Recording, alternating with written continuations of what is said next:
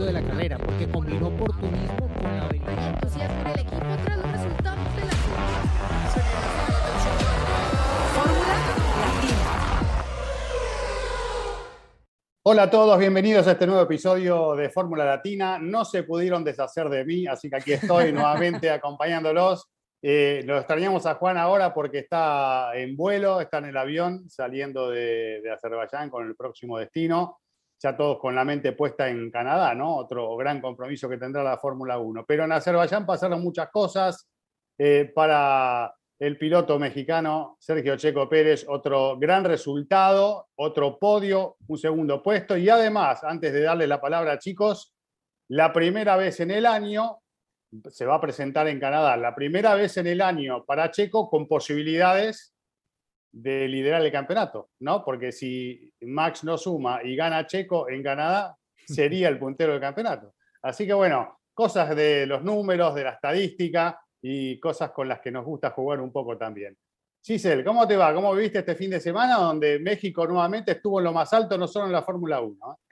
Cris, qué gusto tenerte de vuelta, verte bien, te extrañamos, pero eh, qué bueno que ya regresaste tuneado. Decían, decían eh, Cris y, y Diego que fuiste a hacer un pit stop, que ibas a regresar con upgrades.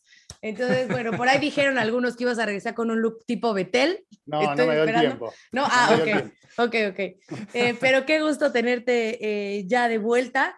Y sí, efectivamente, ¿no? Bueno, pues Checo ya se pone segundo en el campeonato de pilotos y fue un extraordinario día para el automovilismo mexicano. Primero, con ese resultado de Checo, segundo en Azerbaiyán, después Roberto González ganando en la categoría LMP2 de las 24 horas de Le Mans. Eh, bueno, Pato no tuvo un buen día porque tuvo una falla ahí mecánica que lo tuvo que retirar de Road America, pero bueno, sabemos que Pato también siempre está cada fin de semana ahí, ahí. Y la primer victoria de un mexicano en la NASCAR Cup Series con Dani Suárez, así que se vuelve el quinto piloto no nacido en Estados Unidos en ganar en una carrera de NASCAR Cup. Ya lo hizo también, eh, hablando de latinos, bueno, pues obviamente Juan Pablo Montoya. Incluso me parece que su primera victoria también fue en Sonoma, si no me equivoco. Ahí está. Entonces repiten los dos latinos ahí en Sonoma. Eh, pues muy feliz, obviamente, con estos resultados que, que los pilotos mexicanos siguen levantando la bandera de México y demostrando que, que hay talento y que vienen en esta ola y en este impulso de, de hacer bien las cosas y de, de, pues sí, de poner el hombre al alto y de también demostrarle a las siguientes generaciones que, que existen las posibilidades y que los sueños se pueden cumplir. Así que bueno, pues vamos ya a entrarnos a lo que fue Azerbaiyán. Me parece que la carrera, a ver, no es que haya sido una mala carrera, pero para los espectáculos que nos daba Azerbaiyán los años pasados, a lo mejor nos quedó un poquito corta o aburrida en ese sentido, ¿no? Pero fue muy buena carrera la cuestión de la estrategia y obviamente pues con los retiros y demás. eh, valió la pena despertar, a mí me tocó a las 4 de la mañana, valió la pena y se vivió bien, ya lo estaremos analizando. Sí, absolutamente. Lo, creo que un poco el, el retiro de Ferrari, que en ese momento generó cierta emoción ¿no? Eh, a, lo que era una carrera algo monótona, por, por lo que significaba el abandono primero de Sainz y después de Leclerc. Eh, esto es lo que hizo que se, se aplane un poco y además la ausencia de algún que otro auto de seguridad que siempre hay en Azerbaiyán y estuvo bastante tranquilo ese panorama con algunos virtual por allí que tuvimos en un par de ocasiones. Pero bueno, Diego, ¿cómo lo viste? Tu, tu primer punto de vista eh, de lo que te ha dejado como sensación este fin de semana de la octava de la Fórmula 1 del año. ¿Cómo andás? Estás en mute, Diego. 10 años usando Zoom ya y Diego sigue Bueno, dejando. claro, sí, nadie habla de lo que pasa antes cuando otros se quedan en mute, pero bueno. Eh, ¿Qué tal, chicos? Un gusto tenerte de vuelta, Chris. Y sí, eh, creo que ha sido una carrera que ha sido un poco plana porque todo la, toda la anticipación que se estaba generando con esa diferente estrategia de Ferrari en ese primer Virtual Safety Car por el fallo hidráulico que también involucró la caja de cambios del auto de, de Carlos Sainz, pues al final nunca sabremos qué habría pasado, ¿no? Porque habría tenido Leclerc cómo mantener detrás a los Red Bull mmm, sin entrar a boxes para cambiar de neumáticos. Habría montado en ese segundo Virtual Safety Car los medios nuevos que tenía, porque algunos lo hicieron en ese momento y tampoco pareció que fueran eh, mejores que un neumático hard, ¿no? Entonces, son cosas que nunca sabremos y creo que pues hasta allí realmente se corrió la carrera, porque una vez se retiró Charles Leclerc em, en Red Bull, el pitbull le dijo a los dos pilotos, el ritmo es este y punto.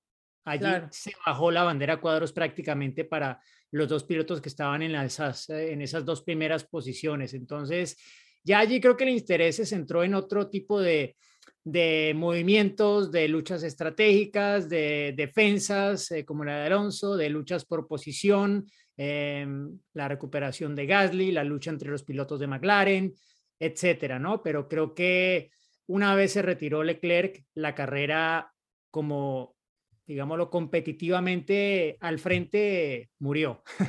Em, y desafortunadamente, pues con esto no digo que ya murieron, pero esto para las opciones de título de Ferrari y de Leclerc es nefasto, ¿no? Sobre todo cuando uno escucha lo que dice Matías Binotto, que ya lo había dicho antes de la carrera, que los problemas de fiabilidad no podían garantizar que estuviesen resueltos para el resto de la temporada. Y mira lo que pasa en la carrera justamente.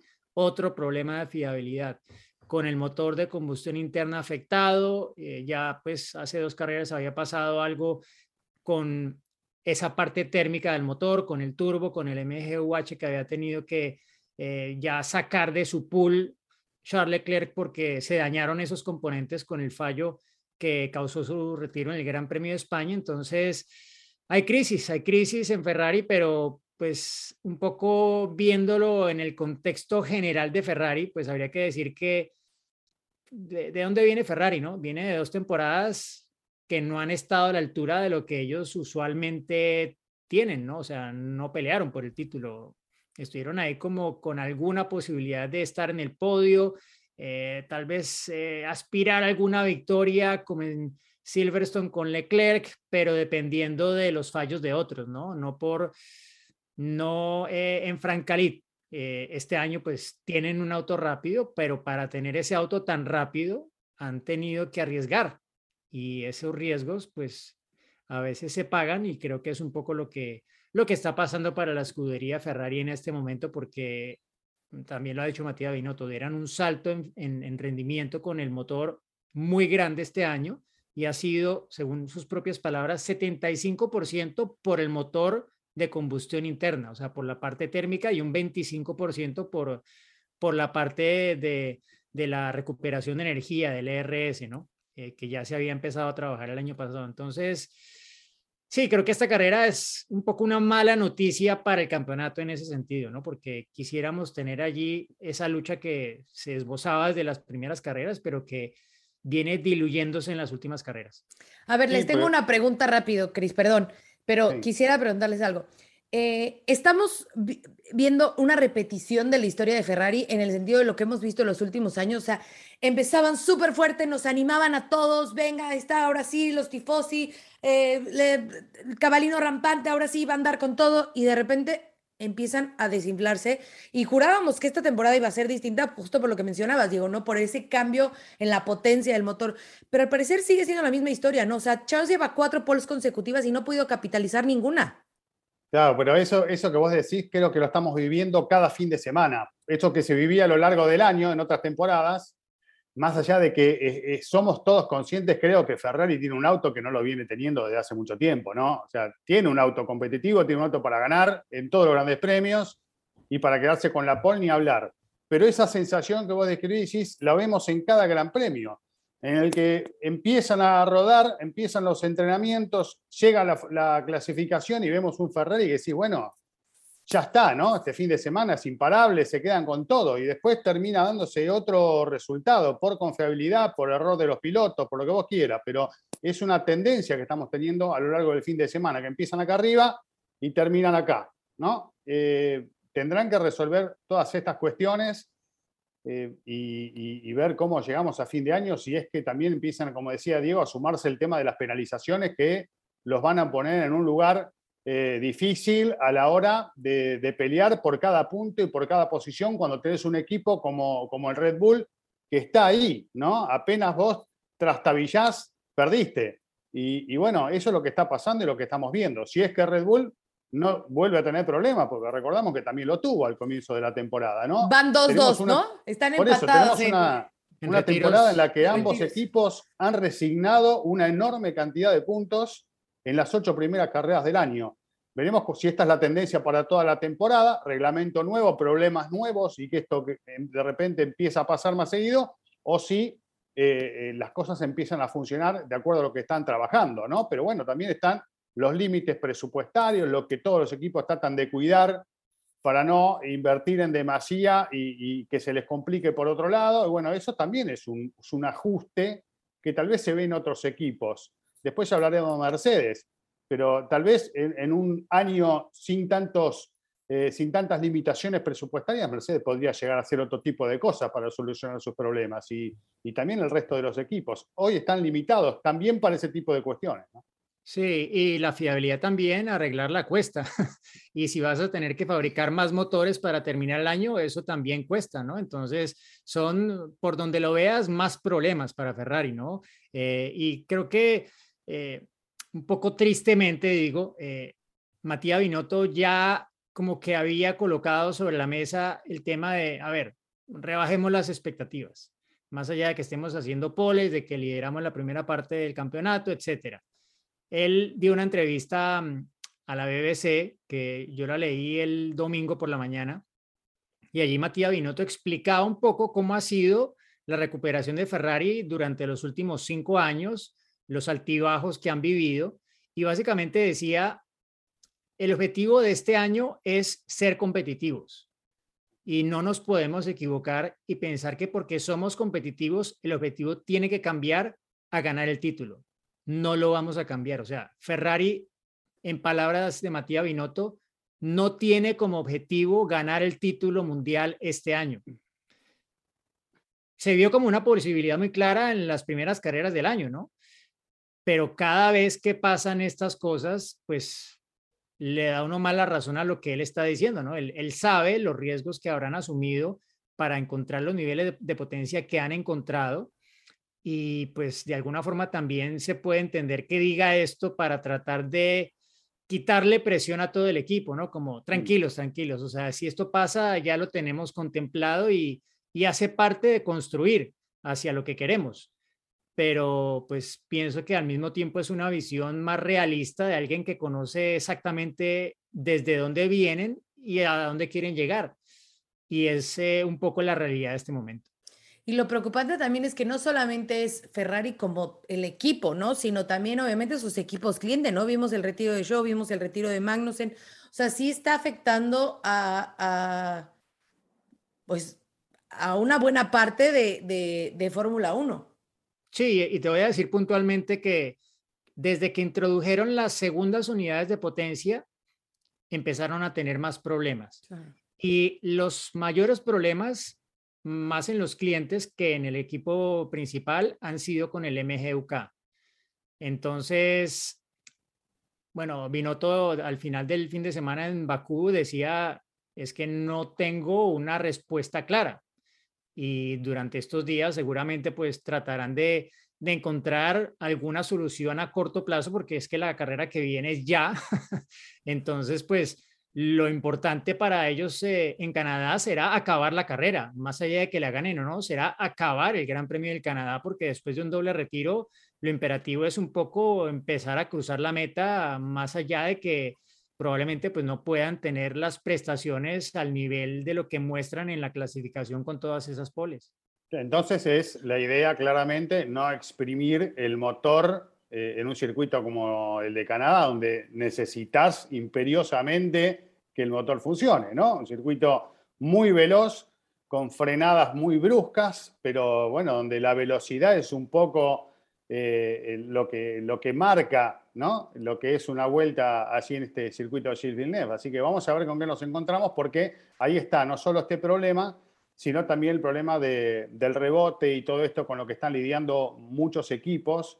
Eh, y bueno, justamente vamos a ir a un escenario después de lo vivido en esta larga recta de Azerbaiyán, en donde esto evidentemente se va a volver a repetir. Además es otro circuito semipermanente. ¿no? Eh, que no es un trazado convencional, un autódromo de los que estamos acostumbrados y que después, bueno, ya más adelante ya vamos a entrar en esa etapa en el año de la Fórmula 1, pero, pero un problema con el que también los pilotos y los equipos están lidiando y, mucho por estas horas.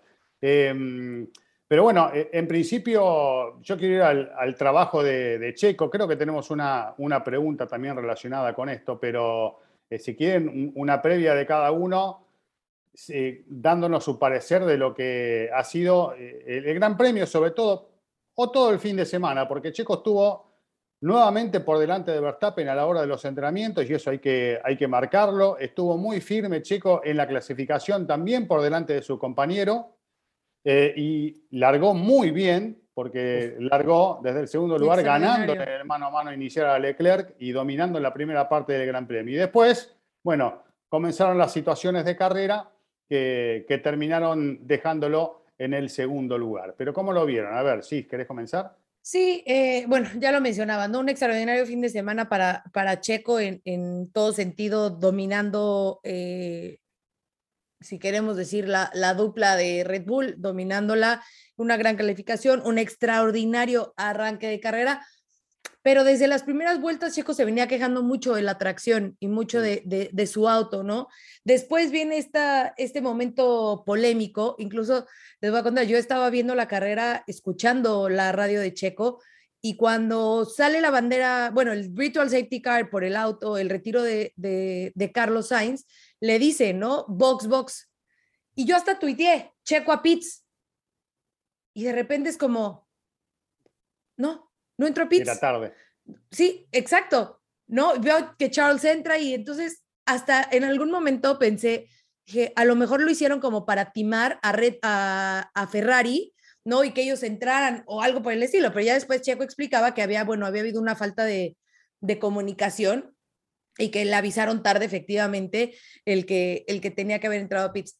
Entonces, eh, bueno, esa es una. Después de eso, la distancia que Checo tenía con respecto al segundo lugar, en este caso que era Leclerc y después con, con Max, no era tanta como la que Max tuvo después de haberlo, haberlo superado, ¿no? Entonces, Checo no encontró ese ritmo en, en los neumáticos, no logró eh, sentirse cómodo y sentirse al 100% con, con sus neumáticos, lo que Maxi tuvo, ¿no? Y que aquí viene también otra de las polémicas del fin de semana, porque si bien se da una orden de equipo, que es no fighting, que le dice ni pelés, ¿no? O sea, Max te va a pasar, pero a mi punto de ver, creo que en este sentido sí es una orden de equipo, efectivamente, porque bueno, no los dejan pelear, pero si tienes a tu rival más cercano, que ya retiró sus dos autos, y tú tienes esa posibilidad de llevar tus dos autos a casa,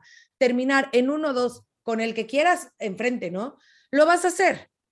Y, Red Bull tiene esa responsabilidad como equipo, ¿no? De llevar los dos autos a casa, terminar bien la carrera y completar eh, una situación eh, que está en ese momento a su favor porque el rival no existe en ese momento.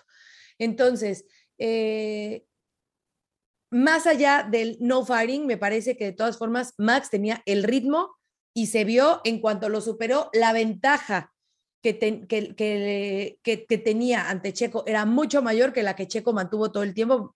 Checo no pasó de los dos segundos y medio, a lo mejor, a lo mucho entre él y, Charles o con, con Max, que siempre se fue acortando, y la diferencia con Max era, era abismal, ¿no? Y Checo lo comenta después, ¿no? No estuvimos eh, en el mejor momento con el auto, no se sintió al 100% con él y lo dijo, Max se la merecía porque traía un ritmo infinito y es un buen resultado para el equipo este 1-2 que sigue cosechando esos puntos, que ya lo decía, son 100, 279 puntos los que tiene Red Bull en el campeonato de constructores contra 199 de Ferrari, entonces ya se amplía esa diferencia y como lo decías, bueno, 20 podios para, para Checo Pérez en Fórmula 1 y lo colocan eh, en su carrera, ¿no? Obviamente no de esta temporada, este, en su carrera, y que ya lo colocan eh, por el momento como el segundo, el segundo en el campeonato, ¿no? Detrás de, de Max Verstappen. Entonces, eh, me parece que Red Bull lo que hizo este fin de semana justo fue lo que no ha podido hacer Ferrari, capitalizar ese resultado. Red Bull lo hizo en este momento, ¿no? Aprovechando esa situación que, que, que le dio el retiro de los Ferrari, poder llevar sus dos autos a casa buscar la, mejor forma de, tener a sus dos pilotos en el podio sin evitar, eh, más bien sin provocar ese tipo de contactos, pero eh, sí, eh, bueno, pues destacar todo el trabajo de Checo. Sabemos Mm. que es su cuarto podio ya aquí en, en Azerbaiyán, es una pista que se le da, se le da bien, bien. le gusta, le cae bien. Entonces, pues bien, bien por Checo y por la situación obviamente que está, que está viviendo ahora.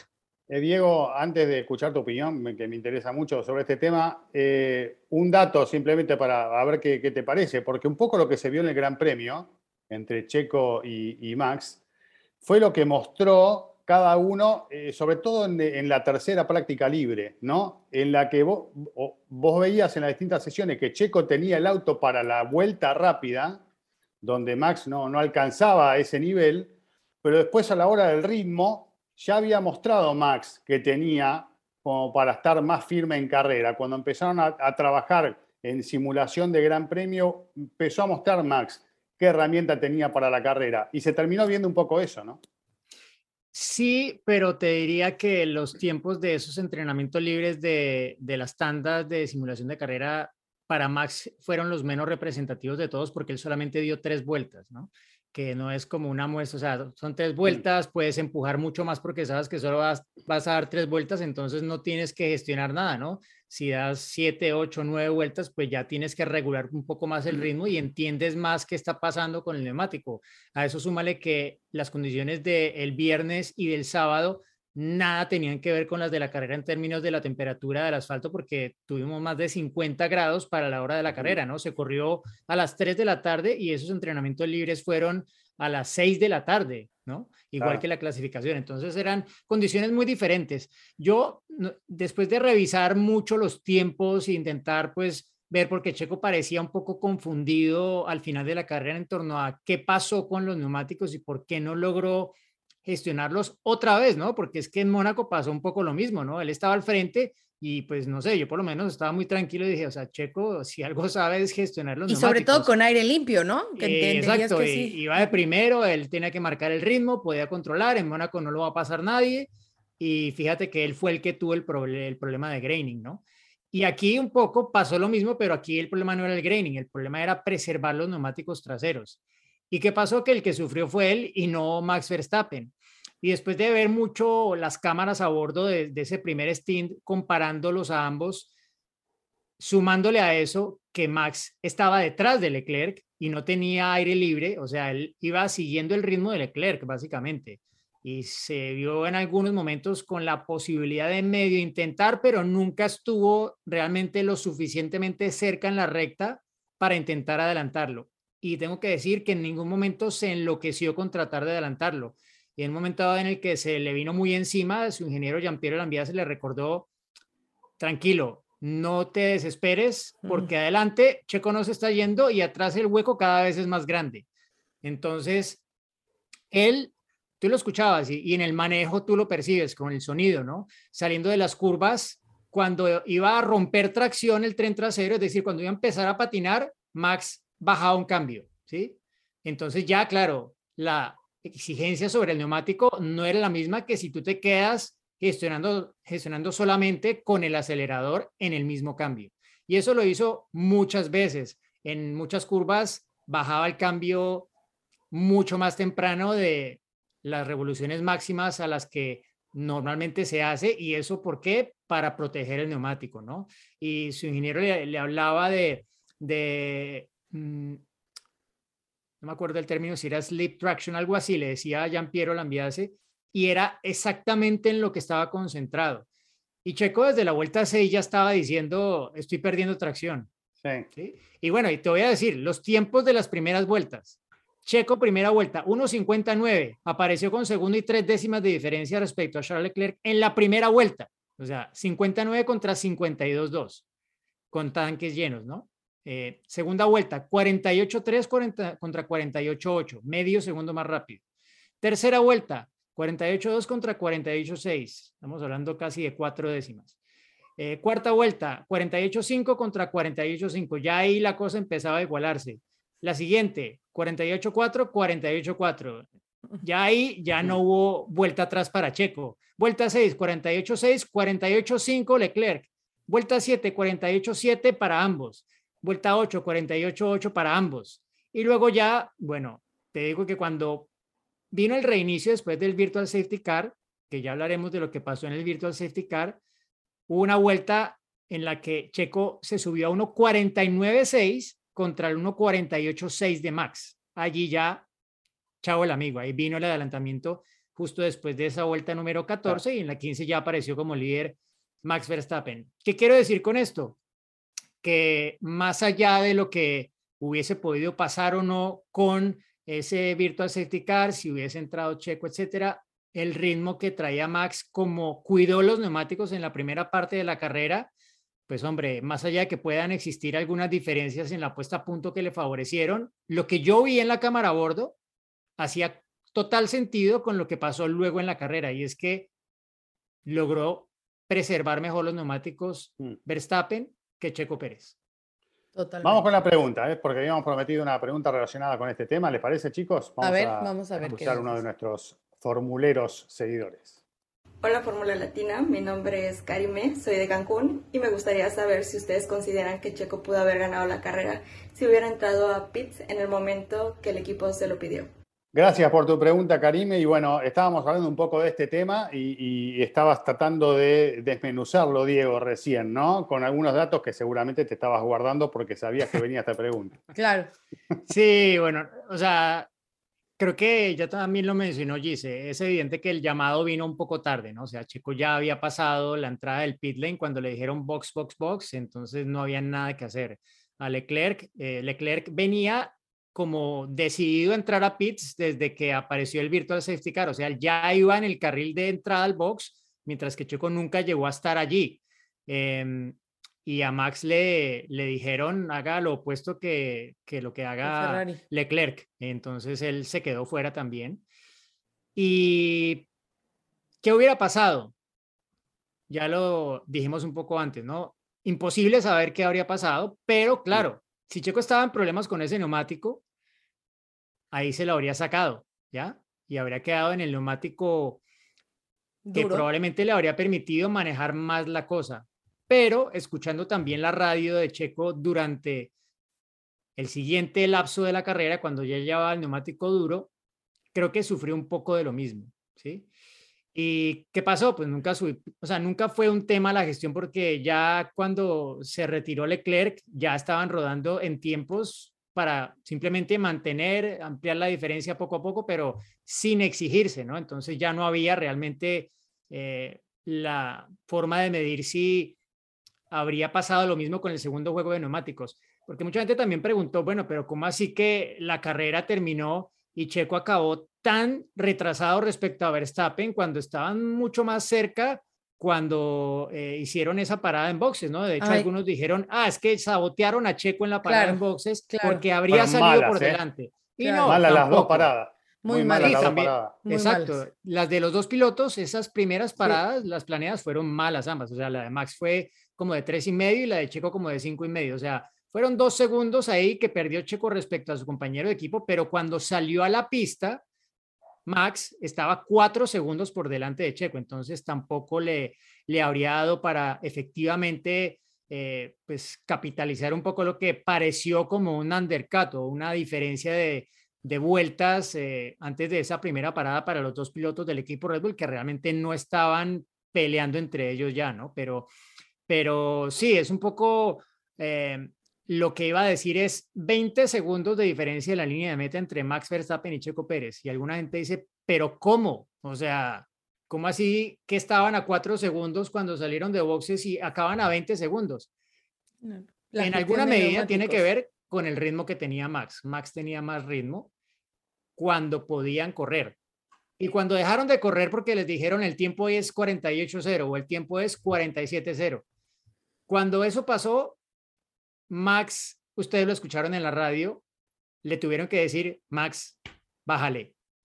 Te dije 47, no 46, o algo así, le dijo Jean-Pierre Lambiase. Y le insistieron todo el tiempo, pero él, él, y se entiende, para un piloto... Él quería ganar por 30 minutos. No, no, no, no, no, no es eso. Es, es más el piloto que está concentrado tiene un ritmo Claro. y quiere mantener ese ritmo, punto. Salirte de ese Claro. ritmo puede significar acercarte más al error, ¿no? Y lo hemos visto, ¿no? Y sobre todo en Bakú. Entonces, En Uf. cualquier circuito, pero más en un circuito urbano. Claro. Y este, y este, y este fin de semana, pues, o sea, era claro que ya tenían todo ahí controlado, luego le dijeron que no usara el DRS, pero en fin, en promedio Max estuvo más lejos de lo que le estaba diciendo el equipo. En algún momento, en la, creo que en el segundo llamado, eh, le- él dice eh, vía radio, pero díganle también al otro carro.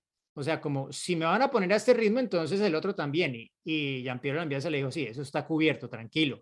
Así Pero brother, Checo, Checo sí fue más a esos, si era 48-0, él iba 48-0, 48-1, tal. Se quedó con la vuelta rápida porque después del eh, Virtual Safety Car, en esa primera vuelta rápida, Checo fue más rápido, ¿sí? Y pues mostró de nuevo lo que había mostrado durante el fin de semana hasta ese momento, que era lo que decías al inicio, Chris, que a una vuelta Checo tenía muy, muy buen ritmo, pero estaba sacrificando un poco la vida del neumático, ¿no? Y, y, y recordando un poco lo que vi en la cámara a bordo, donde más se estaba perdiendo realmente era en la zona donde de hecho perdió la pole con Leclerc, que fue en la primera curva derecha y luego a la izquierda que están al lado de la torre de la doncella, ¿no? En esa zona donde chocó Hamilton el primer año, bueno, ahí, en esa zona que es bastante lenta, en ese cambio de dirección, a Checo en la cola del auto se le movió un montón y le tocaba bajar la velocidad muchísimo. Eh, el auto de Verstappen ahí iba bastante, bastante mejor y como es una zona de baja velocidad, pues se puede perder mucho más tiempo que en una curva rápida, ¿no? Y ahí es donde realmente pues vino ese descuento vuelta tras vuelta de Max y el eventual adelantamiento que pues más allá de que Checo hubiese querido poner resistencia, pues creo que fue inteligente también en seguir la, la instrucción del equipo y no hacerlo y bueno, pensar un poco más a largo plazo y que este campeonato todavía es joven, pero con un eh, Verstappen así de consistente y ya ganando cinco carreras este año contra una sola victoria suya, difícil. Sí, y aparte fue bastante temprano en la, en la carrera, porque uno se queda con lo que pasó en el Gran Premio. y Parece que fue más tarde el sobrepaso de Verstappen a Checo, ¿no? Pero fue en la vuelta 15. 15. O sea, faltaba un montón, ¿no? Sí, de sí. las 51 fueron de, de Gran Premio. Así que Sí. fue bastante temprano. Y un poco también eso creo que influye a la hora de, de la decisión que pudo llegar a tomar Checo, más allá de responder a favor de lo que le pidió el equipo de mantener un ritmo y, y mantenerse así hasta el final del Gran Premio sino de, de, una vez que lo supera Max y que le piden que no peleen, es como decir, bueno, ya está, nos quedamos así y, y llega un momento que pierde un poco el sentido. ¿Para qué me voy a andar exigiendo que mando todo lo que tengo para ir a buscar el puntero si no lo voy a poder pasar? ¿no? Entonces Exacto. es como que, bueno, hagamos nuestro trabajo, no hay peligro con el que viene atrás, bueno, vamos para adelante porque nos, nos conviene a todos, ¿no? Sí, exacto. Era ya pues cuidar, ahorrar vueltas de, de más rendimiento con esa unidad de potencia para las próximas carreras y pues eh, sacar provecho de esa situación eh, estratégica a favor que tienen, ¿no? Mm. Respecto a Ferrari, que Ferrari pues ya está entrando en preocupación de posibles penalizaciones pronto y en Red Bull van un poco mejor Max que Checo, pero van más de Sí. acuerdo al plan para poder cumplir la, la temporada sin penalizar.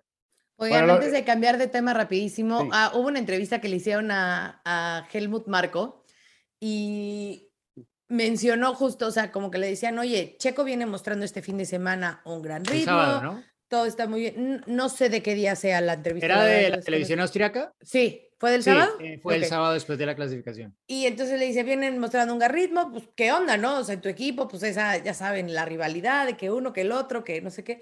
Y, y- y creo que por primera vez, y creo que vamos a estar todos de acuerdo, estamos de acuerdo con lo que dice Helmut, que hasta dijo, no, no, no, lo que pasó en Mónaco fue una cosa del papá de Max, ¿no? o sea, fue Joss como queriendo meter la cuchara donde no le corresponde. Este, aquí todo está bien y, y, y demás, ¿no? Entonces, bueno, ahí por lo menos el equipo que obviamente se está dando cuenta de eso, pero sí creo, sí creo que, y obviamente eh, más allá, más allá de, de lo que había dicho su papá y todo, obviamente sabemos cómo es Max de competitivo, ¿no? Digo, por algo están ahí, por algo todos los pilotos son así, por algo es el campeón y por algo lo que quieran. El sábado, obviamente no estaba muy contento porque pues, sabía que su vuelta no había sido, no había sido la ideal. Entonces, su, su, eh, pues sí, su temple no era el más amigable, a diferencia de lo que fue el Ah, domingo, sí. cuando, claro, ya gana, entonces sí, ya es todo y somos amigos otra vez. Y, y el, y el sábado casi que ni quería voltear a ver a Checo, ¿eh? Sí, total. Y, es que si el domingo hubiera ganado Checo, eh, la, la, tensión estaría en otra situación. Ojo, porque esto sabemos que es así, ¿no? Porque también creo que, eh, y no voy a entrar en el tema de, es que si es piloto uno, piloto dos, no es ese tema, pero creo que Checo sabe manejar mucho más la situación cuando, cuando termina el segundo, que a diferencia de Max, como en el caso de Mónaco, ¿no? O sea, como que eh, eh, Max, como que su mente no entiende cuando él queda segundo, ¿no? O sea, es como que, ¿qué pasó aquí? ¿Qué está pasando? Algo está mal, ¿no? Y, y, Checo sabe como mucho mejor manejar esa situación y creo que a la larga eso incluso hasta le puede beneficiar a Checo, ¿no? El cómo saber manejar la situación psicológicamente y decir, no importa, te llevas esta, pero la que sigue viene otra oportunidad y yo ataco de nuevo, ¿no? Sí, sí, porque alguna gente también he leído que, que está diciendo, pero Checo, ¿por qué critica eh, un poco, no sé, como que lo toman que criticó al equipo por lo de las paradas en pits y porque no estaba conforme con el segundo lugar, ¿no? Pero yo creo que está bien que no esté conforme, porque es que está claro que, que ya ya a este nivel acabar y con la arrancada que hizo y el, claro eh, después de haber liderado la primera parte de la carrera después de haber estado delante de Max todo el fin de semana pues obvio acabar detrás de la carrera tiene que ser una decepción no porque ya ya no se piensa en que uh otro podio eh, uh otra vez segundo no ya esto es peleando la victoria cada fin de semana porque tiene el auto para hacerlo no y, y la cultura Red Bull un poco lo ha llevado a eso también a que tiene que exprimir al máximo el auto y todo el grupo de trabajo que tiene alrededor cada fin de semana para conseguir el resultado óptimo, que a veces eso va a ser un segundo o un tercero, bien, pero claro, cuando no sea el primero, siempre va a haber que revisar qué pudieron haber hecho mejor e incluso cuando ganaron también. Yo no dudo que después de Mónaco él habrá revisado si pudo haber hecho algo mejor para evitar entrar en esa fase de graining que le mm, complicó un poco innecesariamente el final de la carrera, ¿no? Pero, pero está claro que que hay cosas que Checo todavía puede hacer mejor y no dudo que de este gran premio pues va a sacar lecciones porque en definitiva Max hizo un mejor trabajo en general, sí que con esa, si hubiera entrado a boxes pues quién sabe qué hubiese pasado y creo que había sido un problema interesante para Red Bull si, si con Leclerc fuera de carrera y Checo por delante de Verstappen, ¿qué habrían hecho? Creo que eso lo veremos en otra carrera, esta no fue, pero, mm. pero sí, yo creo que que todavía es joven la temporada y, Checo viene cada vez tomando pues más nivel, aprendiendo más de, de los puntos fuertes de Max y tratando de sacar lo que más pueda para ser un mejor piloto cada fin de semana. Bueno, cambiamos de tema, vamos al mundo Mercedes. Tenemos una pregunta relacionada con esto. Lo vimos a Hamilton bajar del auto bastante dolorido, ya se venía quejando ¿no? en el transcurso de la carrera, incluso durante todo el fin de semana, de esa vibración que vimos especialmente en, su auto. Eh, Russell, bueno, también sufriendo con la misma situación. Eh, de hecho, Russell también ha tenido dolores de espalda muchas veces en la primera parte del año, especialmente en un gran premio, no me acuerdo cuál ahora, de todos, no sé si lo tenés presente, pero en uno específicamente se bajó y dijo no doy más de la espalda. Bueno, ahora lo vimos a Hamilton bajar muy dolorido, eh, muy despacio, descender del auto, tocándose la espalda después. bueno, los años no vienen solos, ¿no? Por un lado.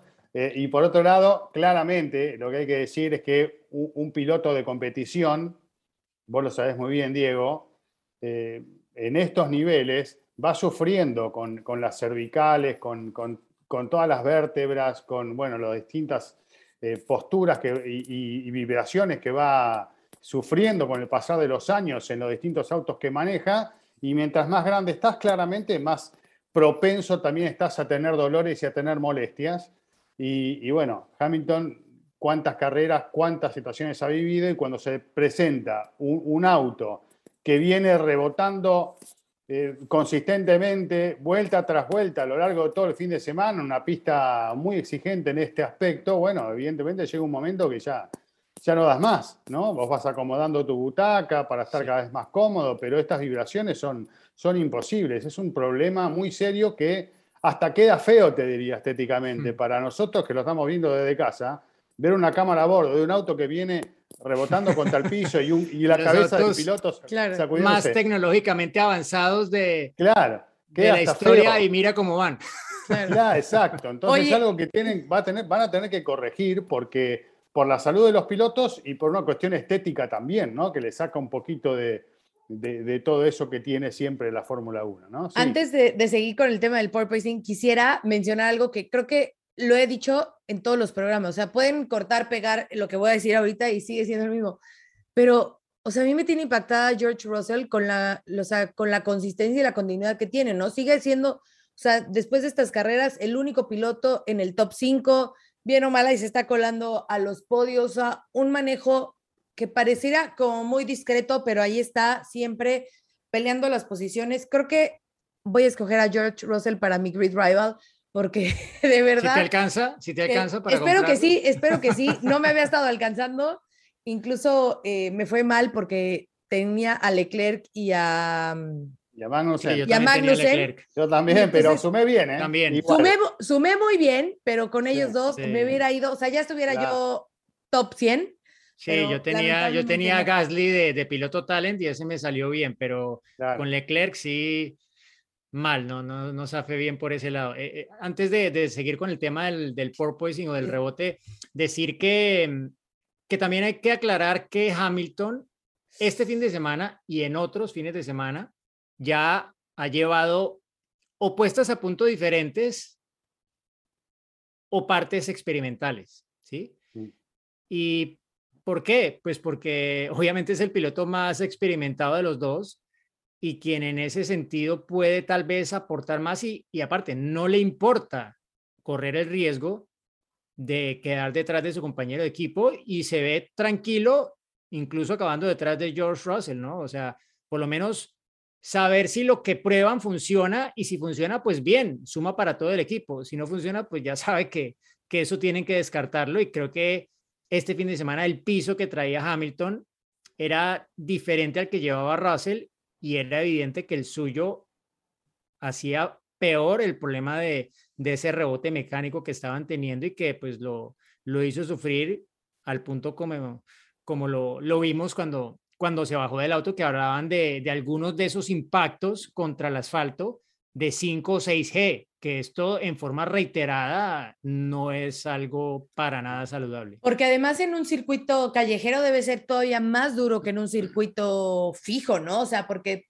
sabemos que por más que esté bien la superficie, puede, tienden a tener más ondulaciones este tipo de, de no, trazados. Es que, es que ese es el problema. El problema es la superficie de la pista, no es la aerodinámica necesariamente del Mercedes, porque ya vimos que eso en Barcelona lo habían solucionado. Claro. es que Barcelona es un circuito que es como una mesa de billar. En cambio, ah, Bakú es un circuito callejero, exacto. Entonces, eh, es ese rebote mecánico y no tanto el porpoising o rebote aerodinámico que habíamos visto desde el inicio de la temporada. Por eso digo, ojo ahora que vamos a Canadá, ¿no? A ver qué, ya dijo, qué Ya dijo que sí iba a correr, ¿no? Porque se había esa duda, ¿no? De que si iba a poder correr o no. Él ya dijo, see you next week, o sea, él está puesto para correr. Eh, Toto por ahí también hizo unas declaraciones acerca de, de la situación que está pasando eh, Luis. A mí me dieron entender un poco esas declaraciones que también a lo mejor iban no solo en la parte física de lo que es la espalda, sino también a lo mejor un poco en la parte mental, ¿no? De todo esto que está viviendo, saber lo que está volviendo locos. A lo mejor, a lo mejor, no, pero te voy a decir, yo creo que, eh, a ver. Yo lo noto, te digo particularmente, yo a Hamilton lo noto bastante desmotivado, por, es que, pero es mi impresión, ¿eh? Lo que pasó en Abu Dhabi, lo que pasó en Abu Dhabi, no, a ver, no es, creo que no es tan fácil de digerir, ¿eh? O sea, ojo, a lo mm. mejor los que obviamente le vayan a Max van a decir, ay, es que Hamilton siempre llora, ¿no? Porque hay muchos así que también vi que, que sí era mucho show lo que estaba haciendo Luis de bajarse del coche así, ¿no? Y los que le vayan a Hamilton obviamente entenderán que, o sea,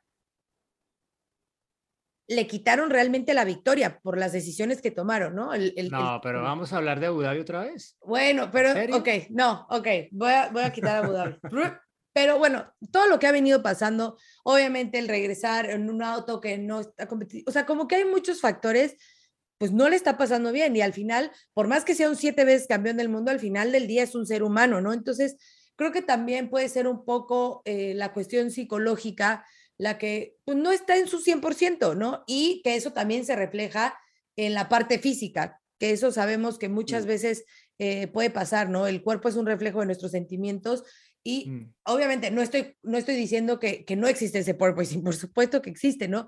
Pero que a lo mejor se acrecenta por la situación que está pasando Luis en este, en este momento, ¿no? Sí, yo, yo- solo digo que, que Hamilton, a Hamilton, a mi modo de ver, ¿no? Y es mi opinión. Yo creo que a él le da igual ser quinto o sexto, o tercero o cuarto con los Ferrari fuera de pista. Creo que él lo que quiere es un auto para volver a donde ha estado Claro. siempre, O sea, si al termina... frente, peleando. Exacto, sí. por las victorias. Y claro, o sea, se entiende que, que su nivel de motivación sufre un poco por esto y que su enfoque en este momento no esté tanto en el resultado, sino en tratar de solucionar junto a su equipo el problema por el que están atravesando. O sea, si estamos diciendo que Max se molesta si termina segundo, imagínense, segundo, pues imagínense Luis Hamilton lo mismo, o sea, si termina quinto, sexto, Sí. pues es obviamente que Bueno, no, pero no es lo mismo que le 100%, pasaba ¿no? a O Luis sea, hasta el año pasado le pasaba lo mismo. Lo que pasa es que este año se lo han tomado eh, de otra manera, ya desde el equipo se están tomando este año de otra manera, como ensayo cuando vieron que no estaban las cosas para, para ir a pelear por el campeonato, ¿no? Pero vamos con la pregunta que nos quedaba, que está Venga. relacionada con este tema, ¿les parece? Porque va avanzando el reloj. Hola, mi nombre es Cristian Ariza y los saludo desde Colombia. Después de ver la octava carrera del campeonato y ver cómo Hamilton se bajó muy adolorido de su vehículo, ¿qué implicaciones tiene el bouncing o el rebote sobre la salud de los pilotos? ¿Creen que la FIA pueda ajustar el diseño de los vehículos con base en esta problemática a futuro? Muchas gracias y un abrazo. Pero bueno, vamos a meternos nosotros ahora, ¿no? Eh, Hmm. en, eh, en el análisis de lo que nos preguntaban también, y un poco la, la particularidad esta de si la FIA tomará alguna determinación desde lo reglamentario o no, ¿no? Porque eso es lo que nos consulta Cristian también. Porque, claro, eh, ya hay equipos que están haciendo el lobby con la FIA para que así sea y que esto se trate este año. Eh, pero claro, los que lo tienen más bajo control, le hace Red Bull, por ejemplo, dirán, ¿por qué? O sea, si nosotros Claro. lo tenemos solucionado, pues si que busquen la solución los demás. Nada, no, la solución es muy fácil. Levanten el auto de atrás y se acabó el problema. Ah, que perdemos un segundo por vuelta. Pues obvio, pero pues es que si no se puede, no se puede. Y nosotros sí podemos. Entonces, sorry. Eh, y yo creo que sería lo justo, ¿no? O sea, que, que esto pues ya por este año se vaya así y que se busque una solución más a mediano plazo, le hace 2023 en adelante, porque claro, esta reglamentación actual en cuanto al efecto suelo está vigente hasta 2026.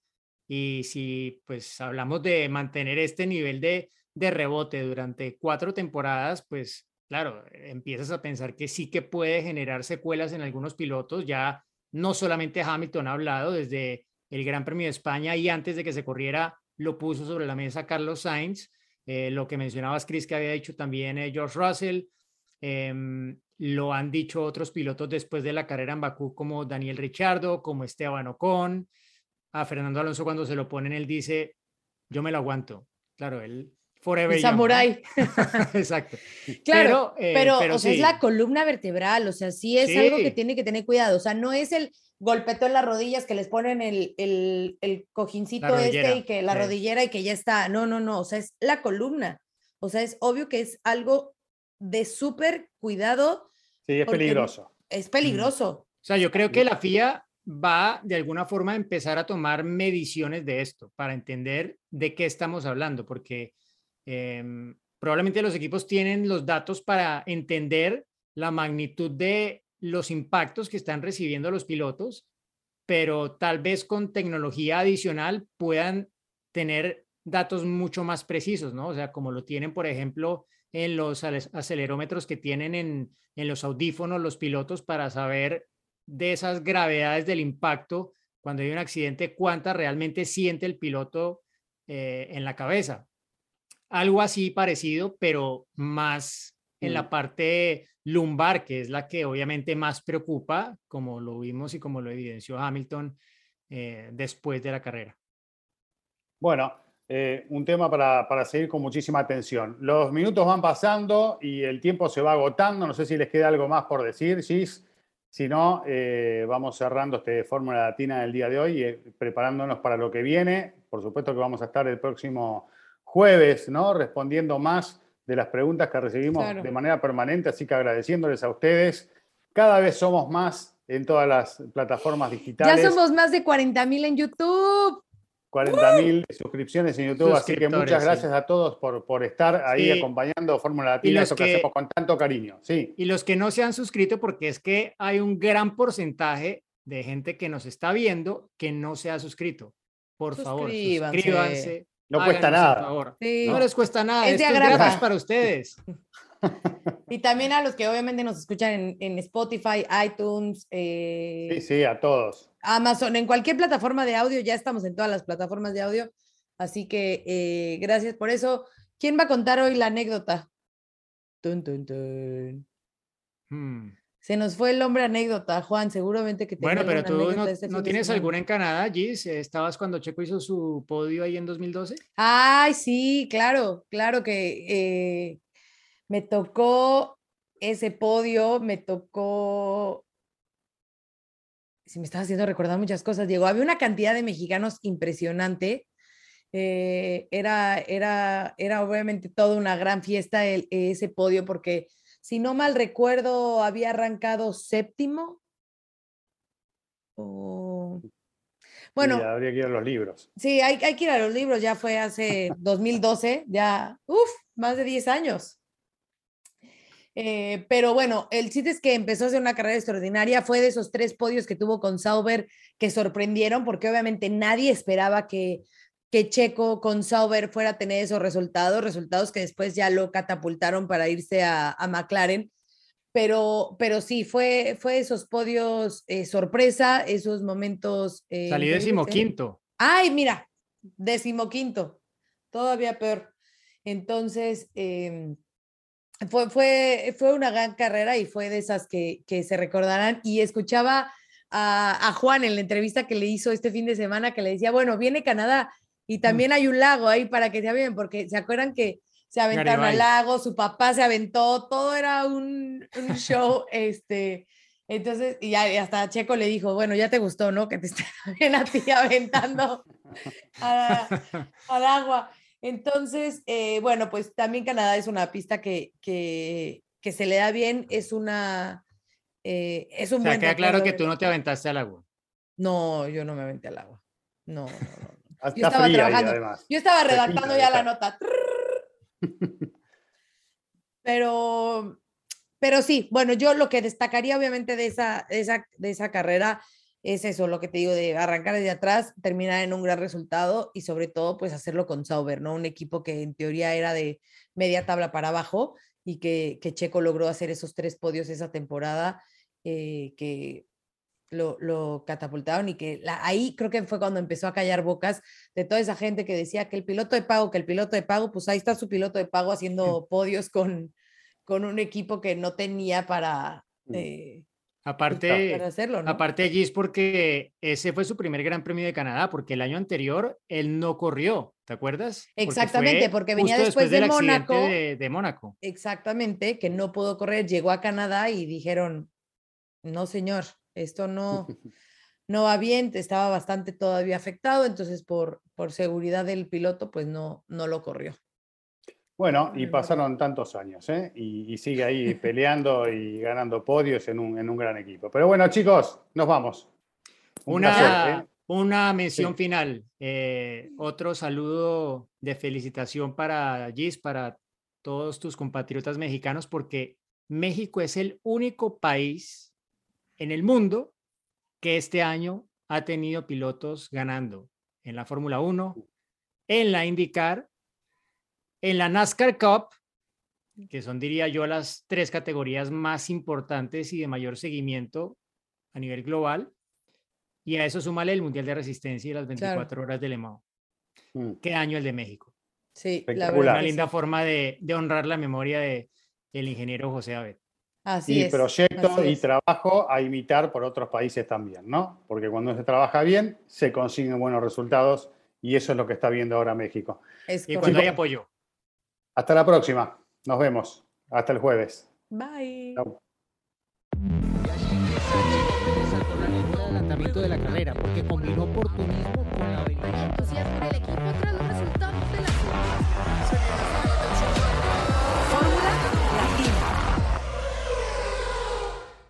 Política y otros datos. Segunda temporada. Desaceleración del crecimiento. Tripular la nave del INE. Proceso electoral 2024. Política y otros datos. Escucha un episodio nuevo cada jueves en tu plataforma de podcast preferida. Un podcast de expansión. With the Lucky Land slots, you can get lucky just about anywhere. This is your captain speaking. Uh, we've got clear runway and the weather's fine, but we're just going to circle up here a while and uh, get lucky. No, no, nothing like that. It's just these cash prizes add up quick. So I suggest you sit back, keep your tray table upright, and start getting lucky. Play for free at LuckyLandSlots.com. Are you feeling lucky? No purchase necessary. Void where prohibited by law. 18 plus terms and conditions apply. See website for details.